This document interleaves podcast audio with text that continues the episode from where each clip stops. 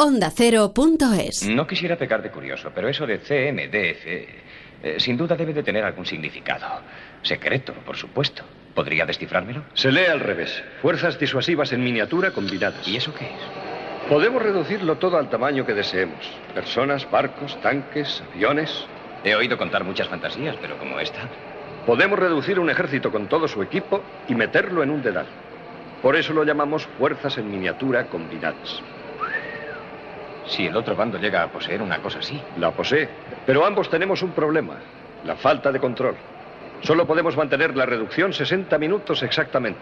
Pasado ese tiempo todo recupera sus dimensiones normales. Ahora comprendo el porqué de mi presencia en la operación. ¿Y el porqué de su viaje? Fíjense en esto, porque esto puede ser el futuro de la medicina. Se llama Biobot y es un robot diseñado a partir de células de animales. Esas pequeñas máquinas vivas van a poder moverse dentro de nuestro cuerpo para luchar contra el cáncer o bien para limpiar nuestras arterias, por ejemplo. Toma la pastilla roja. Un podcast de ciencia ficción, cine y futuro. Dirigido por Andrés Moraleda. ¿Ha dicho un viaje? ¿A dónde? Solo se puede llegar a ese hematoma desde el interior del cerebro. Así que embarcaremos la tripulación y equipo quirúrgico en un submarino, lo reduciremos de tamaño y lo inyectaremos en una arteria. ¿Yo he de embarcar con ellos? Formará parte de la tripulación. Un viaje alucinante al futuro de la raza humana. Un momento. No pueden reducirme de tamaño. Nuestro reductor puede reducirlo todo. Pero yo no quiero ser reducido. Será solo una hora. Ni que fuera un minuto. Bueno, no va a ser un minuto, ni tampoco una hora. Lo que sí será es un viaje alucinante. Un equipo de científicos estadounidenses ha creado un robot viviente hecho a partir de células de rana, que podría ser capaz de detectar tumores, despejar arterias obstruidas, administrar fármacos en el punto más necesario del cuerpo humano e incluso limpiar mares y terrenos contaminados con sustancias tóxicas. Se llama Biobot, robot biológico. Y aunque parece de ciencia ficción, ya no lo es. ¿Estamos ante un descubrimiento clave o solo es un paso más en el imparable campo de la biotecnología? ¿Qué podrán hacer realmente estos biobots? Y puestos a imaginar, ¿hasta dónde podríamos llegar? ¿Seremos capaces algún día de crear replicantes? Si tú también te haces estas preguntas, te invito a que te tomes la pastilla roja, te pongas cómodo en la medida de lo posible y te unas a los expertos que te acompañarán en este viaje por el delgado límite entre la ciencia y la ficción. Toma la pastilla roja. Soy Mario Viciosa, periodista, realizador, divulgador a ratitos. Trabajo en neutral.es y de vez en cuando me podéis ver también en La Sexta en El Objetivo. Los biobots realmente han despertado, digamos, nuestros instintos más puros de imaginación cinematográfica porque combinan los elementos que probablemente narrativamente más han movido la ciencia ficción en los últimos 50 o incluso 100 años. Son seres vivientes porque técnicamente están hechos de células, están vivos, pero también son máquinas. Aunar estos elementos eh, que tradicionalmente nos empujan a pensar en el gabinete del doctor Frankenstein, entre otras muchas narrativas que beben a su vez de la época clásica, eh, nos colocan ante un mundo futuro que parece responder a aquello que imaginábamos que sería el 2020 eh, hace, hace muchos años. Y en realidad lo que han hecho es algo muy pequeñito y es, siendo un avance muy importante, no deja de ser algo más visualmente impactante, pero no voy a decir anecdótico, pero sí un primerísimo paso eh, de algo que puede ser simplemente interesante. Soy investigador y CREA en la Universidad Pompeu Fabra, en el Instituto de Biología Evolutiva, y allí dirijo el Laboratorio de Sistemas Complejos que investiga fundamentalmente los límites de los sistemas vivos y artificiales y su evolución. Bueno, eh, los biobots serían una versión de los robots, el equivalente de los robots mecánicos más simples que podemos imaginar, pero creados y diseñados a partir de materia viva. Eh, los investigadores de este estudio han presentado sus pequeños robots hechos con células como una solución para entregar fármacos dentro del organismo. Es decir, nos inyectaríamos un robot pero a la vez es un ser viviente. Eso permitiría que nos depositase pues una sustancia en nuestros vasos sanguíneos, en nuestro torrente sanguíneo, para tratar una enfermedad o, por ejemplo, para tratar la, la diabetes, ¿no? Para nuestra dosis de insulina. El hematoma está aquí. Es imposible alcanzarlo sin dañar el tejido circundante. La única forma de llegar a él es a través del sistema arterial. Bueno, eso ya lo pueden hacer, eh, aunque sea todavía experimentalmente, pequeñísimas eh, máquinas moleculares en nuestro organismo con bastante eficiencia. Una vez en la arteria carótida, proseguiremos por el sistema arterial hasta alcanzar el punto de la lesión, donde el doctor Dival intentará disolver el hematoma eh, por medio de un láser. El paso importante, mm, ¿por qué tienen que estar vivos? ¿Por qué es interesante que sea a base de células? Pues porque son biodegradables.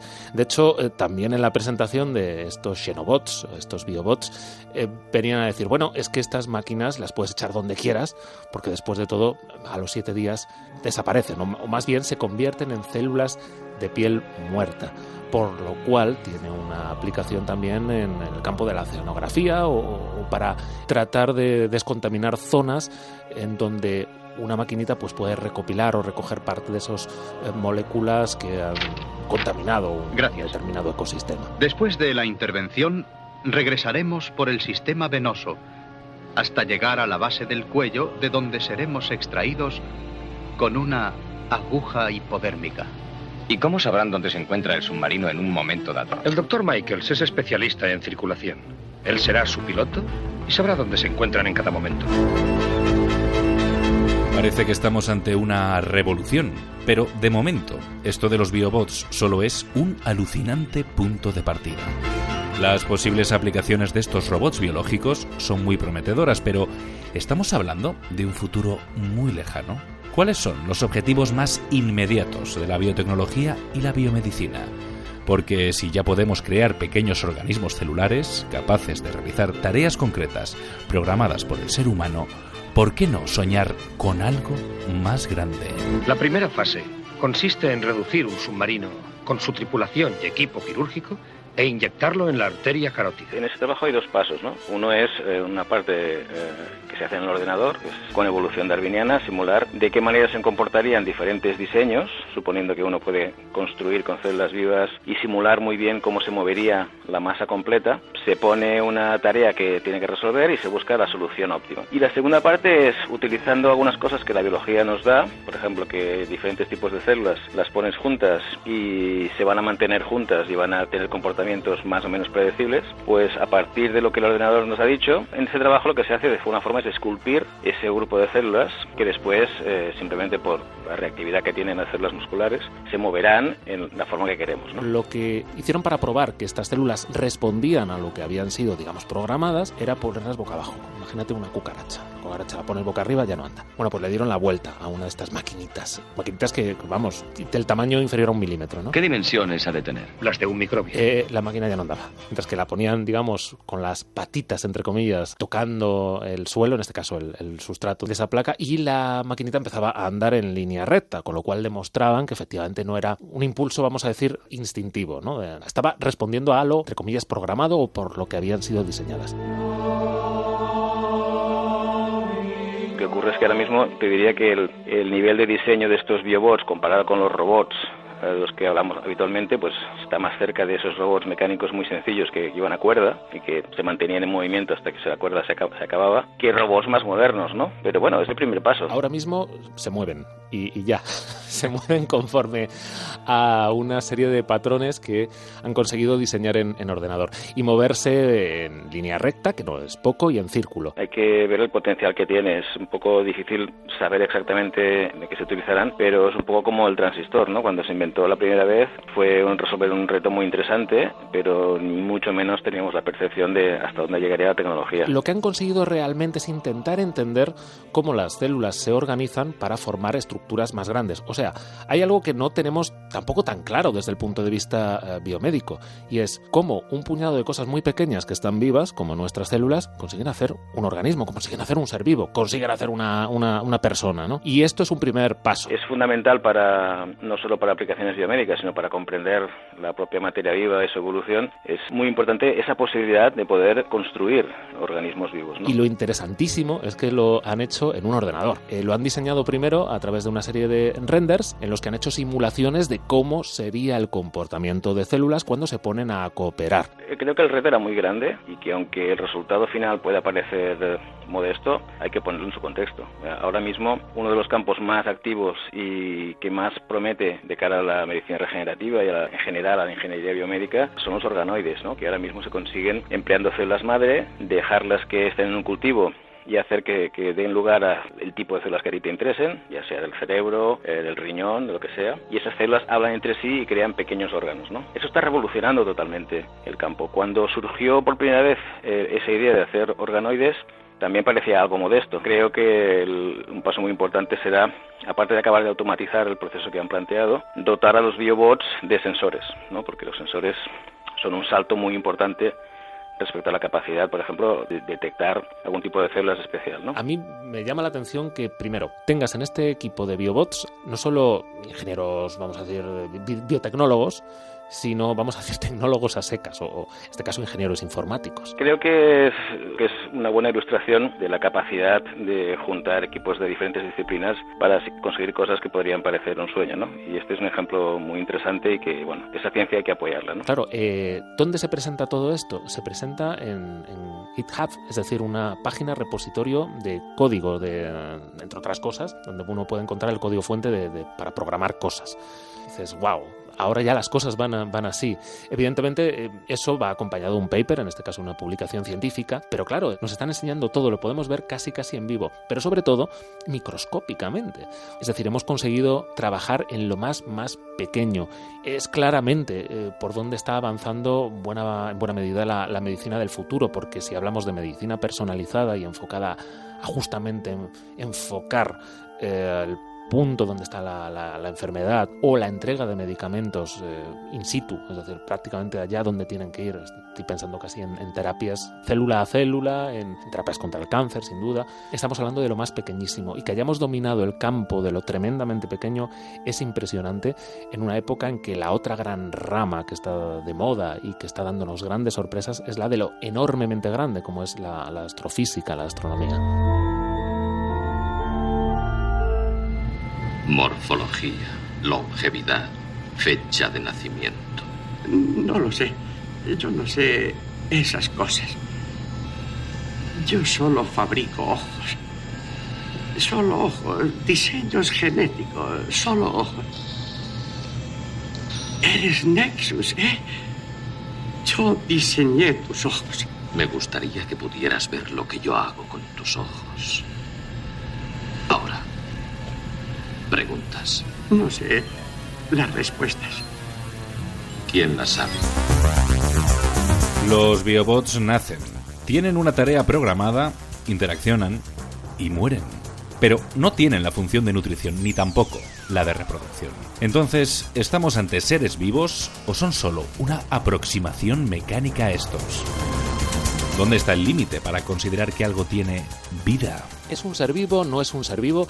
Ellos, desde luego, lo venden como un ser vivo. Es una agrupación celular y, por tanto, organismo. Una de las definiciones de organismo, más allá de que tengan órganos o no, es asemejarlo o, incluso igualarlo a la idea de ser vivo. En tanto que agrupación celular, y las células no dejan de ser entidades vivas, es un ser vivo. Es un ser vivo porque además se muere. Eh, su vida útil eh, es equivalente a su vida, siete días aproximadamente. Eh, la definición de vida siempre va a caballo de lo que nosotros pensemos que es la definición más completa. Estos biobots no se reproducen, por ejemplo, ni proceden de una sola célula que los ha construido, son, diseños de ingeniería. Pero no cabe duda de que, de que las células están vivas y que del total funciona y hace algún tipo de operación muy sencilla, pero la hace. Creo que se merecen llamados vivos. Es verdad que desde hace ya unos años hay un cierto, vamos a decir, debate más filosófico que, estrictamente biomédico en torno a los límites del ser vivo y el ser cyborg. Yo recuerdo hace, va camino de 20 años, que se empezaron a publicar eh, algunos libros en torno a esta idea. Recuerdo particularmente al profesor eh, Fernando Broncano, filósofo, que tiene un libro en el que ya hablaba de la melancolía del cibor. Era el título del libro. Él, en el fondo, viene a retratarnos a los humanos contemporáneos ya como seres cibor, es decir, mitad máquina, mitad entidades puramente biológicas.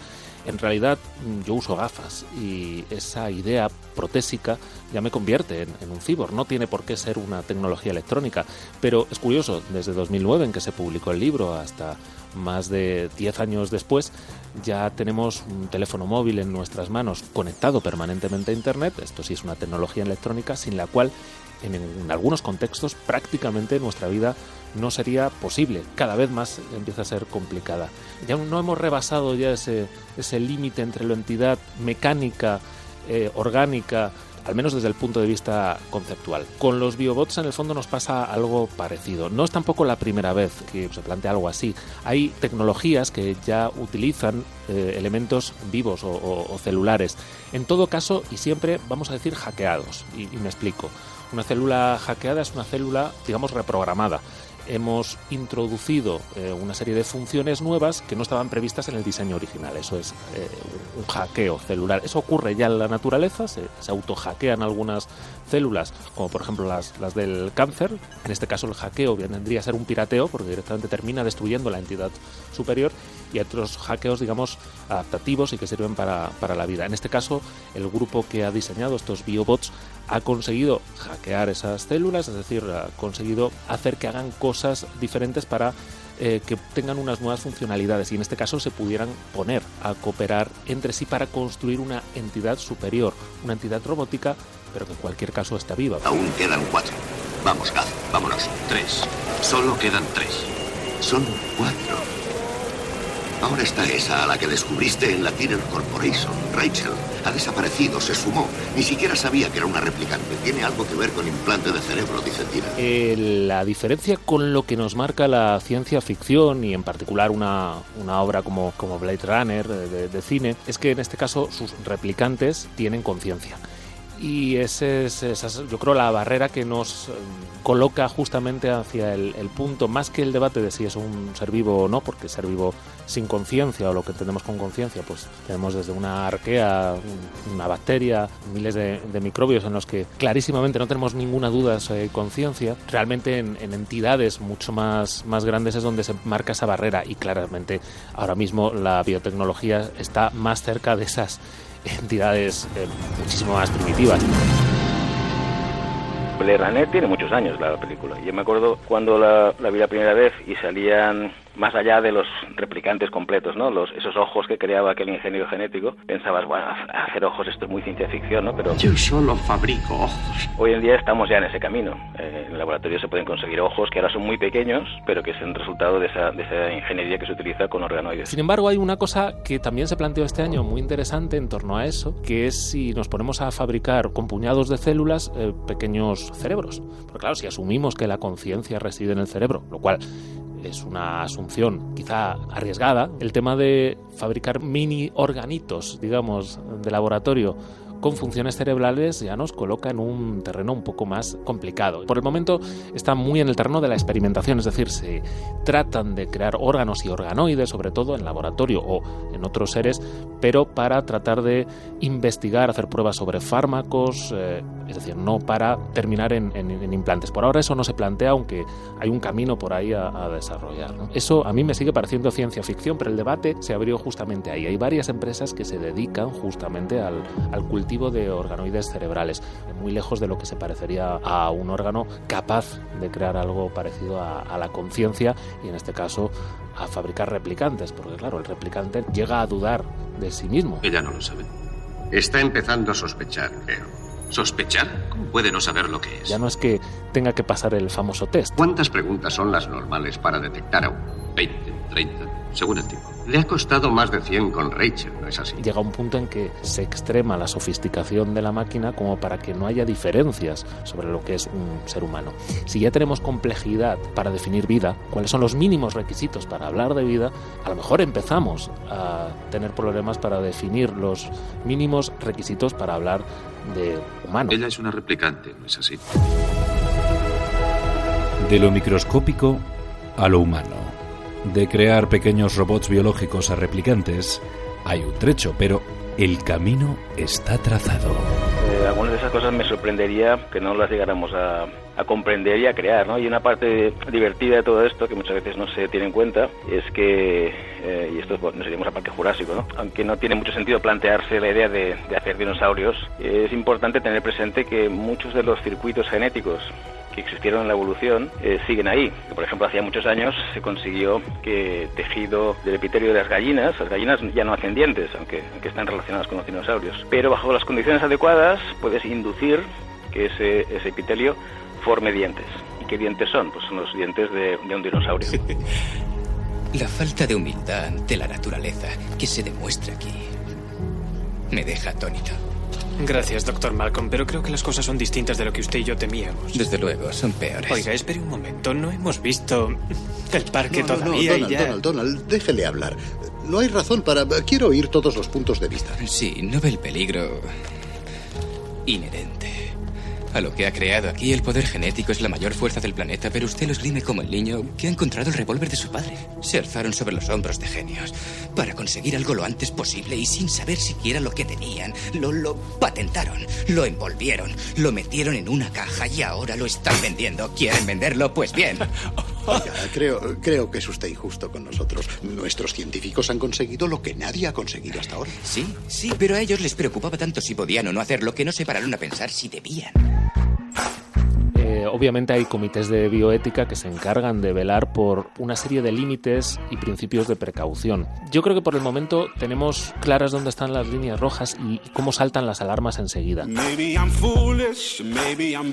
No en el terreno de los biobots, quizás es un tema menos controvertido, pero la ingeniería genética nos asusta mucho. Tiende a ponernos en nuestra imaginación una vez más escenarios de, de ciencia ficción donde se mezcla también lo religioso. Recordemos cómo a finales de 2018 eh, un científico chino presenta en sociedad, en un congreso, como un logro que había conseguido editar genéticamente a, dos niñas, o ahora hemos sabido que tres. Ese hombre ha sido, ha sido procesado. China enjuiciará al científico que anunció haber creado los primeros bebés manipulados genéticamente para resistir al virus del SIDA. Actuó ilegalmente, esquivando controles sin ningún tipo de respaldo institucional y solo para conseguir fama personal y ganancias. Es lo que concluye la investigación preliminar. Las autoridades chinas avisan serán muy estrictas con él.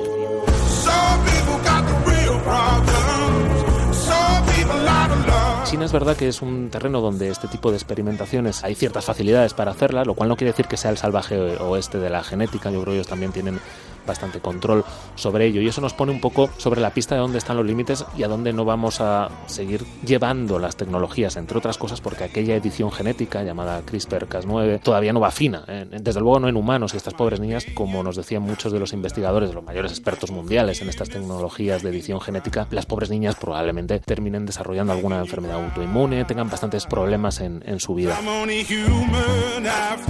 Hay gente que siempre va a estar intentando empujar un poco más allá eh, estas tecnologías, bien por, prestigio personal, bien por puro afán de experimentación y superación, por egos. Incluso se ha especulado con que China pudiese estar intentando crear una superraza de humanos, pero como ya hemos escuchado, el control de la ciencia está ahí. Más allá de consideraciones éticas, y religiosas. Respecto a la ingeniería genética, claro, siempre se está planteando sobrevuela la idea de si cuánto estamos jugando a ser, a ser dioses. Y me llama la atención que gente particularmente religiosa aquí en, en España, he hablado con algunos de estos científicos, dicen, bueno, es que desde mi propia fe es mejor crear eh, este tipo de organoides, por ejemplo, de laboratorio, de experimentar con la creación de partes humanas fuera del ser humano, precisamente para poder experimentar sin ningún cargo ético sobre mí, sin ninguna pena religiosa, porque no estoy trabajando con un humano. Ni siquiera estoy trabajando con un embrión.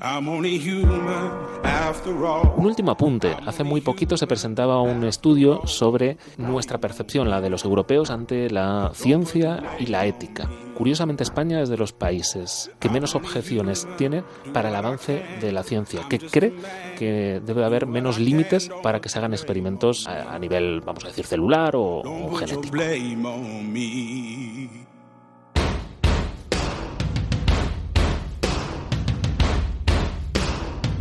Y ahora, los créditos.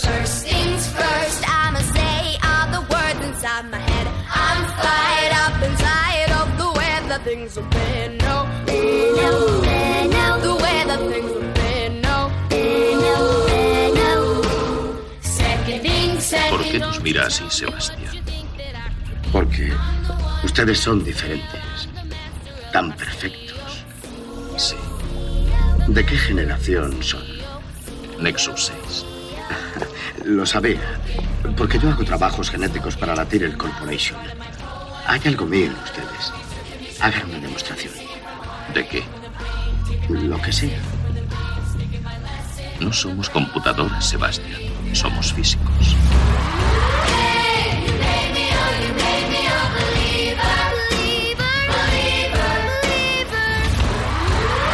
¿Era o no era un viaje alucinante?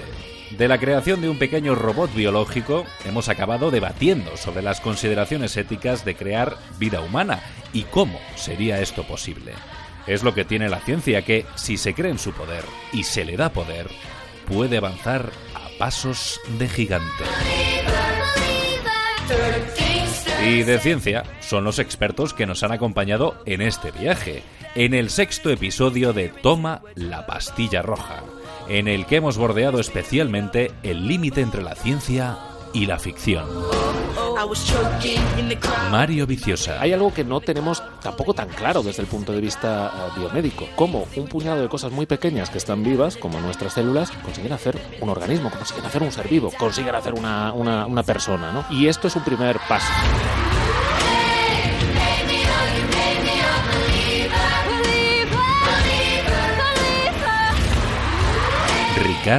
Hay que ver el potencial que tiene. Es un poco difícil saber exactamente de qué se utilizarán, pero es un poco como el transistor, ¿no? Cuando se inventó la primera vez fue un resolver un reto muy interesante, pero mucho menos teníamos la percepción de hasta dónde llegaría la tecnología.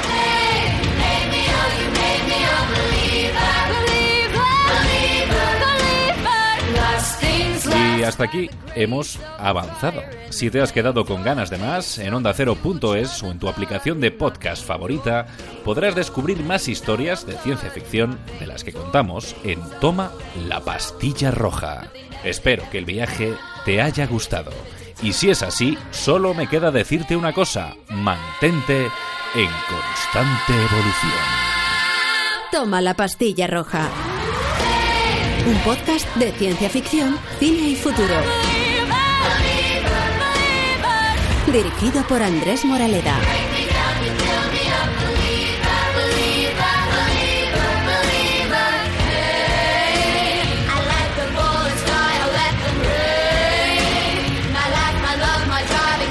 Onda Cero.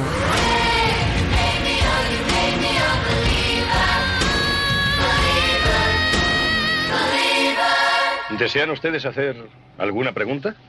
Solo una general. Usted dirá. ¿Dónde puedo encontrar un taxi para irme?